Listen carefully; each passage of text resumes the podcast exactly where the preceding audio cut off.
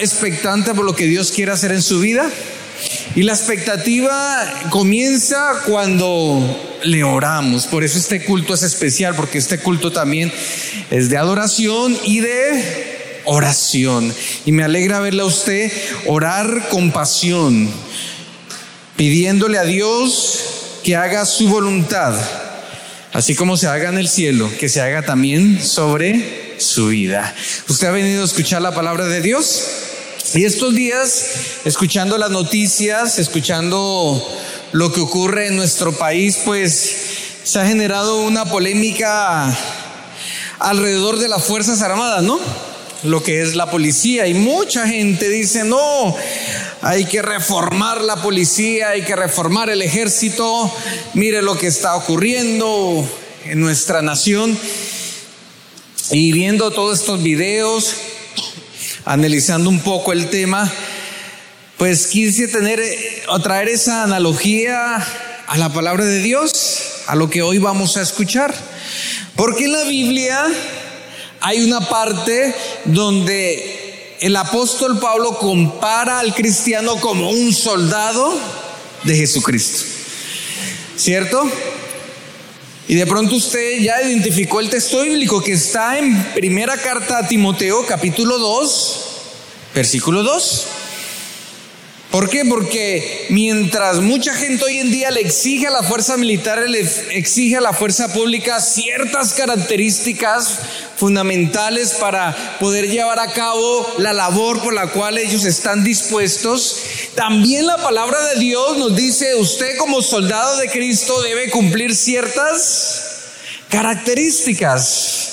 Y de pronto, el día de hoy, a esta hora, usted podrá decir, oiga, como que en mi vida, yo en ese papel de soldado de Cristo, yo como que tengo que reformarme, ¿no? Como que tengo que eh, mirarme a mí mismo y de nuevo poner la mirada en lo que tengo que poner y poder decir, ahora me reoriento y ahorita sí voy a hacer las cosas que un soldado de Jesucristo debe hacer. Así que leamos la palabra de Dios. Dice 1 Timoteo capítulo 2, versículo 2 dice, soporta el sufrimiento junto conmigo como un buen soldado de Cristo Jesús. Versículo 4, ningún soldado se enreda en los asuntos de la vida civil, porque de ser así no podría agradar al oficial que lo reclutó. Asimismo, ningún atleta puede obtener el premio a menos que siga las reglas. Y el agricultor que se esfuerza en su trabajo debería ser, debería ser primero en gozar del fruto de su labor. Piensa en lo que te digo el Señor te ayudará a entender todas estas cosas. Y en la analogía que el apóstol Pablo le hace a Timoteo acerca de que es un soldado de Cristo, yo saqué tres, tres características que usted y yo debemos observar en nuestra vida a ver si la tenemos y a ver si aplicamos a ser excelentes soldados del Señor. Amén. Me acompaña a ver estas tres características. Y la primera característica está ahí en el versículo 4. Dice, ningún soldado se enreda en los asuntos de la vida civil, porque de hacer así no podría agradar al oficial que le reclutó. ¿Y esto de qué me habla? Que aquella persona que ha dispuesto su vida a servir al Señor debe tener devoción. Si quiere decir esta palabra conmigo, diga la devoción. Y hemos escuchado mucho acerca de, este concepto, de esta palabra, y he traído la definición de, de esto. Dice, la devoción es el amor o afición que una persona siente hacia alguien o algo. La devoción, repito, es el amor, la afición que una persona siente hacia alguien o hacia algo. Y el soldado de Cristo debe tener en claro que su devoción, su devoción debe estar dirigida a quién? A Dios. Muchas veces, y, y, tomo las palabras aquí del apóstol, nos distraemos en nuestra devoción. Y en vez de tener devoción hacia, hacia Dios, en vez de tener afición hacia Dios, la tenemos hacia otras cosas que nos distraen del camino y del proceso de ser buenos soldados para Cristo. Y de pronto vemos que nuestra devoción en vez, en vez de ser guiada hacia Dios, de pronto es guiada hacia otros placeres de este mundo, hacia otras preocupaciones. Yo he visto, por ejemplo, cristianos que su devoción no es hacia Dios, sino que su devoción de pronto es hacia ver películas, hacia el entretenimiento o de pronto hacia el deporte. De pronto los que hay algunos aquí que somos aficionados al ciclismo, ¿no? Y hoy en día está muy de moda el tour de el Giro, perdón, el Giro de Italia. Y no nos despegamos y, si tenemos la oportunidad, estamos ahí pegados al televisor. Y lo que me causa curiosidad es que esas carreras que duran cuatro, tres, cuatro, cinco horas. Lo más emocionante, ¿dónde es? ¿Los últimos? Kilómetros, ¿no? Los últimos 500, 100 kilómetros, perdón, los, últimos 50, 10 kilómetros, últimos 5 kilómetros, ahí al final de la meta, que eso en resumidas cuentas es como los últimos 20 o 15 minutos de la carrera. Pero aún así, aquella persona que tiene devoción por este deporte, afición por este deporte, ve los cuatro horas de la carrera. O quien tiene la afición de pronto por la Fórmula 1, si han visto la Fórmula 1, que es un carro dando vueltas, vueltas, vueltas, vueltas, a vueltas, 40 minutos, una hora de vueltas. Al final, la emoción está en la última vuelta. Pero aún así nuestra devoción y nuestra afición nos lleva a consumir tiempo, a consumir emociones, aún nuestros propios recursos hacia esa cosa o hacia esa persona. Muchos cristianos a veces nos distraemos y tenemos devoción por personas. Oye, hoy en día me parece tan curioso que nos quieren dividir aquí en Colombia. hay personas que tienen devoción por X candidato o por Y candidato, ¿no? Y hasta como que se sulfuran, ¿no? No hable mal de él. Mire el otro, lo que hizo, lo que no hizo, lo que dijo, lo que no dijo. ¿Y consumimos qué? Fuerzas, Consumimos recursos, consumimos emociones, sentimientos por tener devoción a algo que es vano, a algo que no nos va a llevar a nada, algo que nos distrae. Por eso la devoción debe ser un acto por medio del cual usted y yo expresemos nuestra disposición a Dios. Escúcheme bien, la devoción de un creyente es un acto por medio del cual expresamos nuestra disposición a Dios, a rendirle culto y a cumplir su voluntad. Usted debe expresar una devoción a Dios a tal punto que usted tenga disposición a Él para cumplir su voluntad. Y segunda los Corintios capítulo 5, versículo 15 dice de la siguiente manera, Él murió por todos para que los que reciben la buena vida, perdón, la nueva vida de Cristo, ya no vivan más para sí mismos, más bien vivirán para Cristo, quien murió y resucitó por ellos.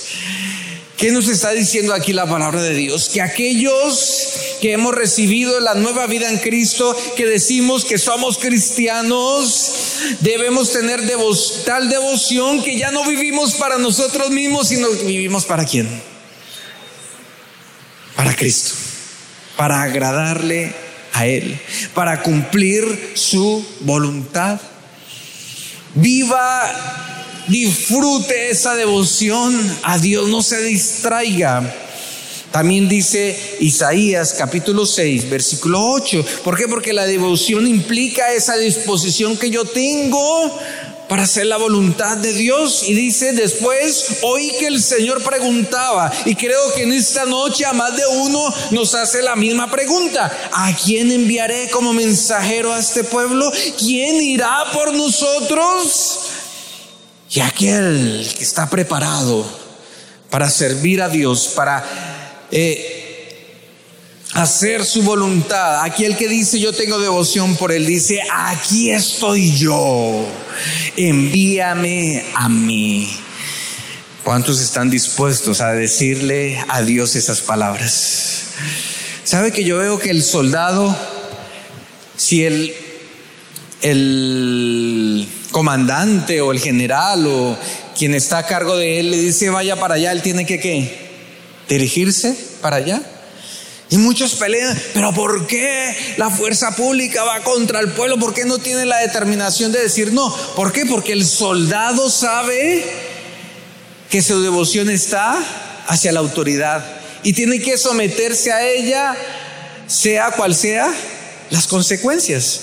Porque si no lo hace al final va a ir a un algo que se llama eh, un consejo de guerra y lo van a acusar y lo van a eh, eh, em, le van a decir usted es un desertor, usted no hizo lo que su comando le exigió que hiciera. Pero aquel que es cristiano entiende que su comando es Cristo, amén. Que su general es Cristo. Y se le dice, ¿a quién enviaré? El soldado siempre está dispuesto. Dice, aquí estoy, envíame a mí, porque yo tengo devoción por ti, porque yo tengo devoción por Dios. Así que si usted es un buen soldado de Cristo, usted puede decir esta noche, Señor, envíame a mí.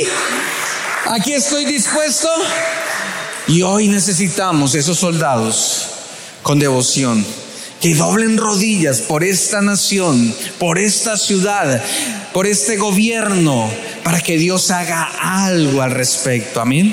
Usted y yo somos soldados de Cristo que nos levantamos en la brecha. Cada vez que usted vea a los manifestantes, cada vez que usted vea la fuerza pública, cada vez que usted vea noticias, escuche algo a favor o en contra de esta ciudad, de esta nación, usted levántese como soldado decir, Señor, aquí estoy para orar, para predicar tu palabra. Aquí estoy dispuesto para hacer luz en medio de las tinieblas, para hacer tu voluntad. ¿Cuántos estamos dispuestos? Lo segundo que debe tener este soldado está, el soldado de Cristo, está en el versículo 5. Y los que han pagado servicio militar conocen que, que aquellos que que están ahí en el servicio tienen que tener un buen físico, ¿no? Se ponen a trotar, a voltear. Y el apóstol aquí hace una analogía. ¿Por qué? Porque el soldado debe estar en buen estado físico y dice así mismo, ningún atleta puede obtener el premio a menos que siga las reglas. ¿Y qué me dice? Que aquella persona que le dice, sí, Señor, aquí estoy, estoy dispuesto a servirte debe tener autodisciplina. ¿Qué debe tener? Autodisciplina. No hay mejor persona que demuestre la autodisciplina como aquel que es atleta, aquel que es militar. Los que prestaron servicio pueden decir, sonaba la, la corneta y tenía el tiempo necesario para alistarme tenía que ser tan disciplinado que tenía cierto tiempo para darle la vuelta al batallón, tenía que rendir informe, porque la autodisciplina hace parte del carácter del creyente que quiere agradar a Dios. Amén. Ahora, dice, o más bien quiero resaltar dos cosas de la autodisciplina.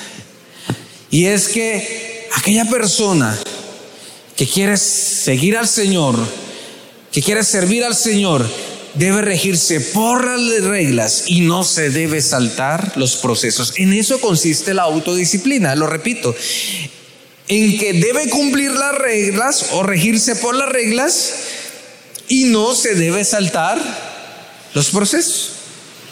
A ver, quienes han visto las Olimpiadas o cualquier evento deportivo sabe que el atleta quien gana, quien gana el primer lugar, debe regirse por qué? Por las reglas y no saltarse los procesos. Por ejemplo, hablemos de qué? Ah, de otro, de otro deporte, para no ser tan futbolistas, ¿no? ah, el béisbol, ¿no? Se ha, se ha visto cuando, cuando juegan al béisbol y saben que aquella persona debe seguir las reglas. ¿Cuál es la regla del béisbol? Cierto que debe haber cierta distancia de aquel que lanza, ¿no? Y aquel que batea. Y la regla dice que aquel que lanza la pelota debe lanzarla en cierta área de bateo. Si la lanza lejos de esa área, ese, eh, eso es un out, ¿no? ¿No? ¿Cómo dice? Una bola, ¿no? Es una bola. ¿Cierto? O sea, el lanzador va, lanza la, lanza la, la bola, ¿no? Y si no le da, o más bien si no está dentro de la área de bateo, es una bola y es una infracción. Así que no puede seguir adelante con el juego, debe volverle a qué? A dar. ¿Por qué? Porque si de pronto el que lanza la bola, ¿cierto? La lanza hacia donde no es y el árbitro dice, no, es buena la bola, ¿está haciendo qué? Trampa, ¿no? Aquel atleta que no se rige por las reglas, ¿hace qué? Trampa.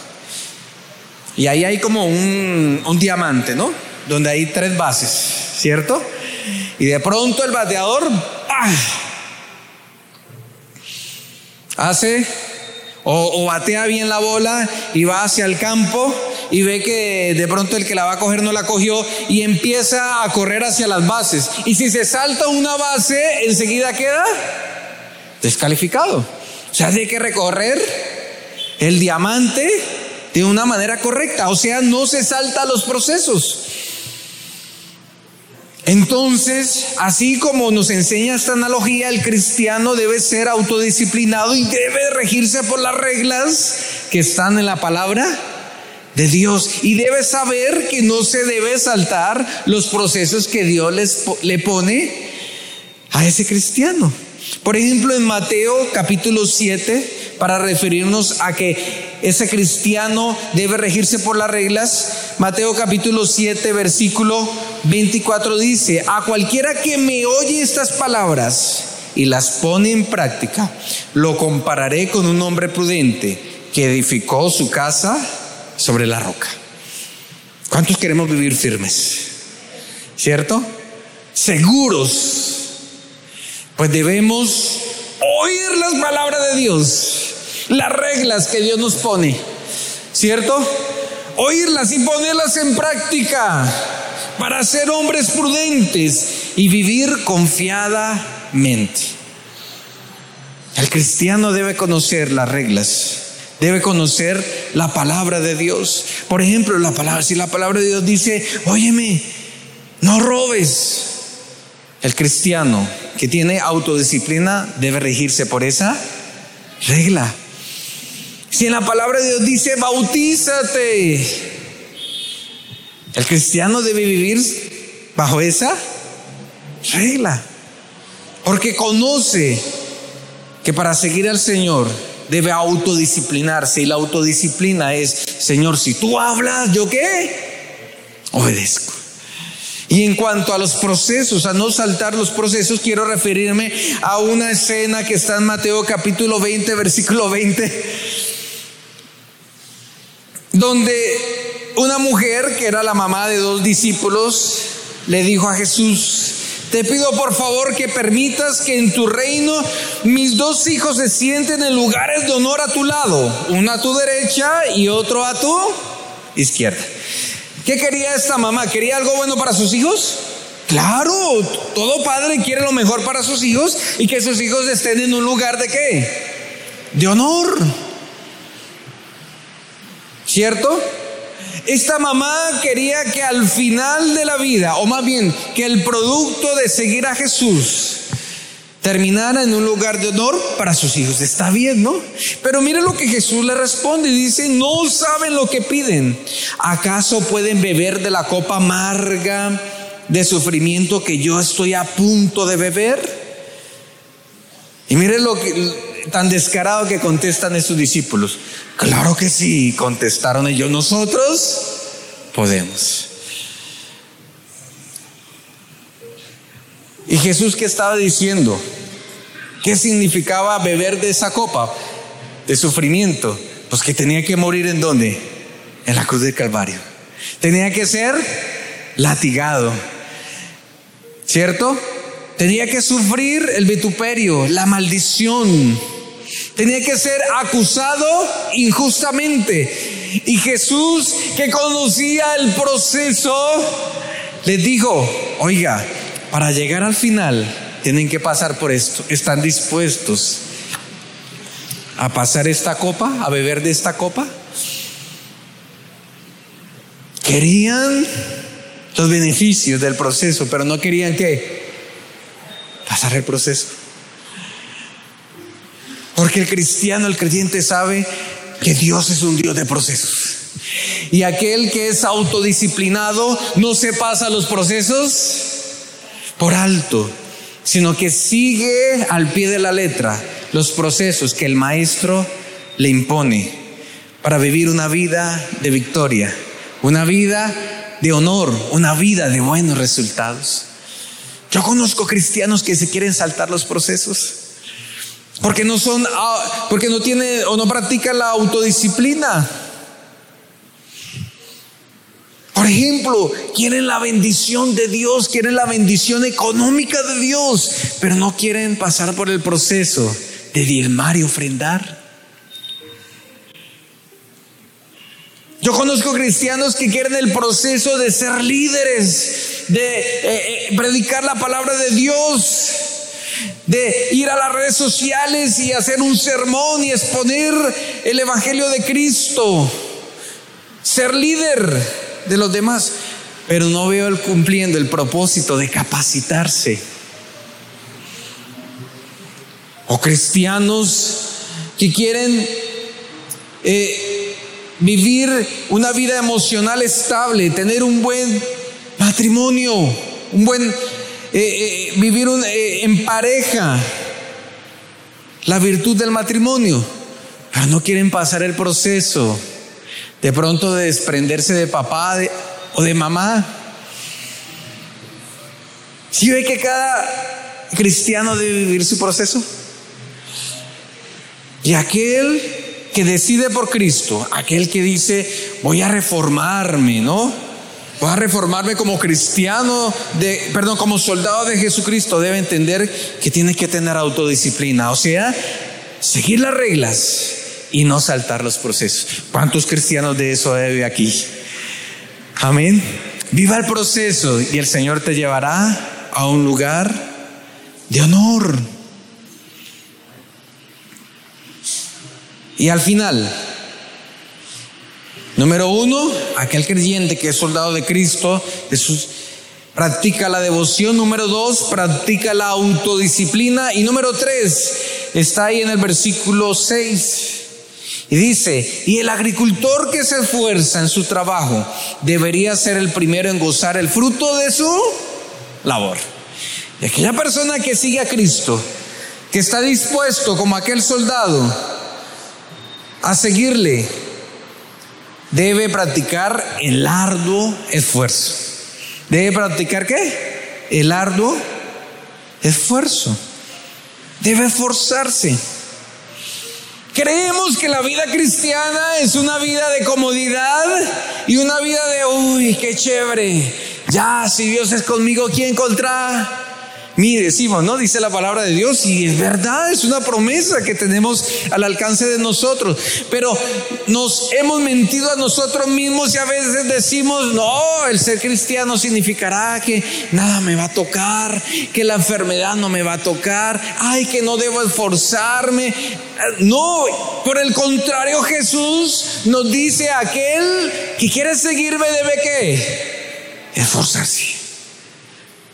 Lucas capítulo 9, versículo 23 dice, entonces dijo la multitud, si alguno de ustedes quiere ser mi seguidor, ¿cuántos quieren ser seguidor de Jesús? ¿Quiénes quieren disfrutar de las bendiciones de ser seguidor de Jesús? De los premios y de los regalos que Dios tiene para aquellos que son seguidores de Cristo. Mira lo que tiene que hacer. Dice, tiene que abandonar su propia manera de vivir tomar su cruz cada día y seguirme. Y me gusta lo que Jesús dice, porque no simplemente dice, sígueme y ya, sino que dice, para seguirme, para seguirme debes tomar qué? Una cruz. O sea, hacer un esfuerzo físico, emocional, espiritual y cuando tenga la disposición de hacer ese esfuerzo, ahora sí que, sígueme. De hecho, la misma palabra dice que el camino al cielo es angosto, ¿no? Difícil de qué? De caminar. En cambio, el camino hacia el mundo, hacia el pecado que lleva a la, a la perdición es que amplio, ancho y cómodo. Porque para llegar al cielo para ser seguidor de Jesús, debo que esforzarme. Esfuérzate, esfuérzate. Dice, si tratas de aferrarte a la vida, la perderás. Pero si entregas tu vida por mi causa, la salvarás. Si entregas tu vida, ¿por qué? Por la causa de Cristo, por hacer la voluntad de Cristo, la recompensa va a ser que qué? Tu vida va a ser salvas. Y sigue Jesús con la siguiente pregunta. ¿Y qué beneficio obtienes si ganas el mundo entero, pero te pierdes o te destruyes a ti mismo? Porque el arduo esfuerzo debe estar encaminado hacia hacer la voluntad de Dios, a seguir a Jesucristo. Hoy en día se levantan muchas voces, muchos líderes que dicen, síganme. Ah, qué fácil es. Pero hay un líder que se levantó hace dos mil años y hoy en día te está diciendo, sígueme, esfuérzate, esfuérzate por seguirme pastor, pero llevo cinco años siguiendo a Cristo y veo como que los problemas como que se ponen más incómodos. Óyeme, pero tienes la promesa, ganarás tu vida, salvarás tu vida, esfuérzate, porque aquel que se esfuerza llegará a recibir la corona de la vida eterna. Esfuérzate. Y dice si alguien se avergüenza de mí y de, mi mensaje, el Hijo del Hombre se avergonzará de esa persona cuando regrese en su gloria y en la gloria del Padre y de los santos ángeles. ¿Qué significa eso? Que al final el Señor Jesucristo, a quien se esforzó por seguirle, le va a compartir la gloria que Él merece va a compartir de su gloria cuando Él venga por segunda vez. Aquellas personas que se esfuerzan alcanzarán la bendición de Dios. ¿Quieres esforzarte? Y ahí está el apóstol Pablo hablando a Timoteo, mira, sé un buen, un buen soldado de Jesucristo, mírate, refórmate, practica la devoción, practica la autodisciplina, y practica el arduo esfuerzo. Y termina la porción bíblica ahí de 2 Timoteo capítulo 2, versículo 11, dando una promesa para aquellos que permanecen firmes como buenos soldados de Jesús. Y es la siguiente. La siguiente declaración es digna de confianza. O sea, es una palabra que ¿qué? Que no cambia es real, es fideligna. Dice, si morimos con Él, también viviremos con Él. Si soportamos privaciones, reinaremos con Él. Si lo negamos, Él nos negará. Si somos infieles, Él permanecerá fiel pues Él no puede negar quién es. Y si tú en esta noche estás dispuesto a ser un fiel soldado del Señor, cierra tus ojos. Si quieres ponerte de pie, Si y si estás en tu casa y si has puesto atención a esta palabra, cierra tus ojos y ora al Señor y dile, Señor, ayúdame a ser un buen soldado tuyo, Señor. Tres características, Señor.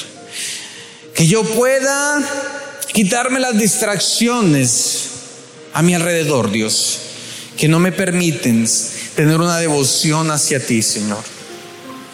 Si mi devoción, Señor, es el amor al dinero o el dinero, si mi devoción es el sexo desenfrenado, o de pronto mi devoción, Señor, es el chisme, perdóname Dios y que mi devoción sea hacia ti que yo pueda gastar tiempo, energía, emociones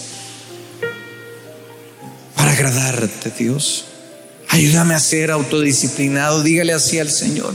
Ayúdame a no saltarme los procesos, Dios mío. Ayúdame a mantenerme fiel a ti y a esta iglesia, Señor. Porque la autodisciplina también requiere, Señor, de permanecer fiel a la iglesia donde tú me pusiste, Dios, no la que yo quise.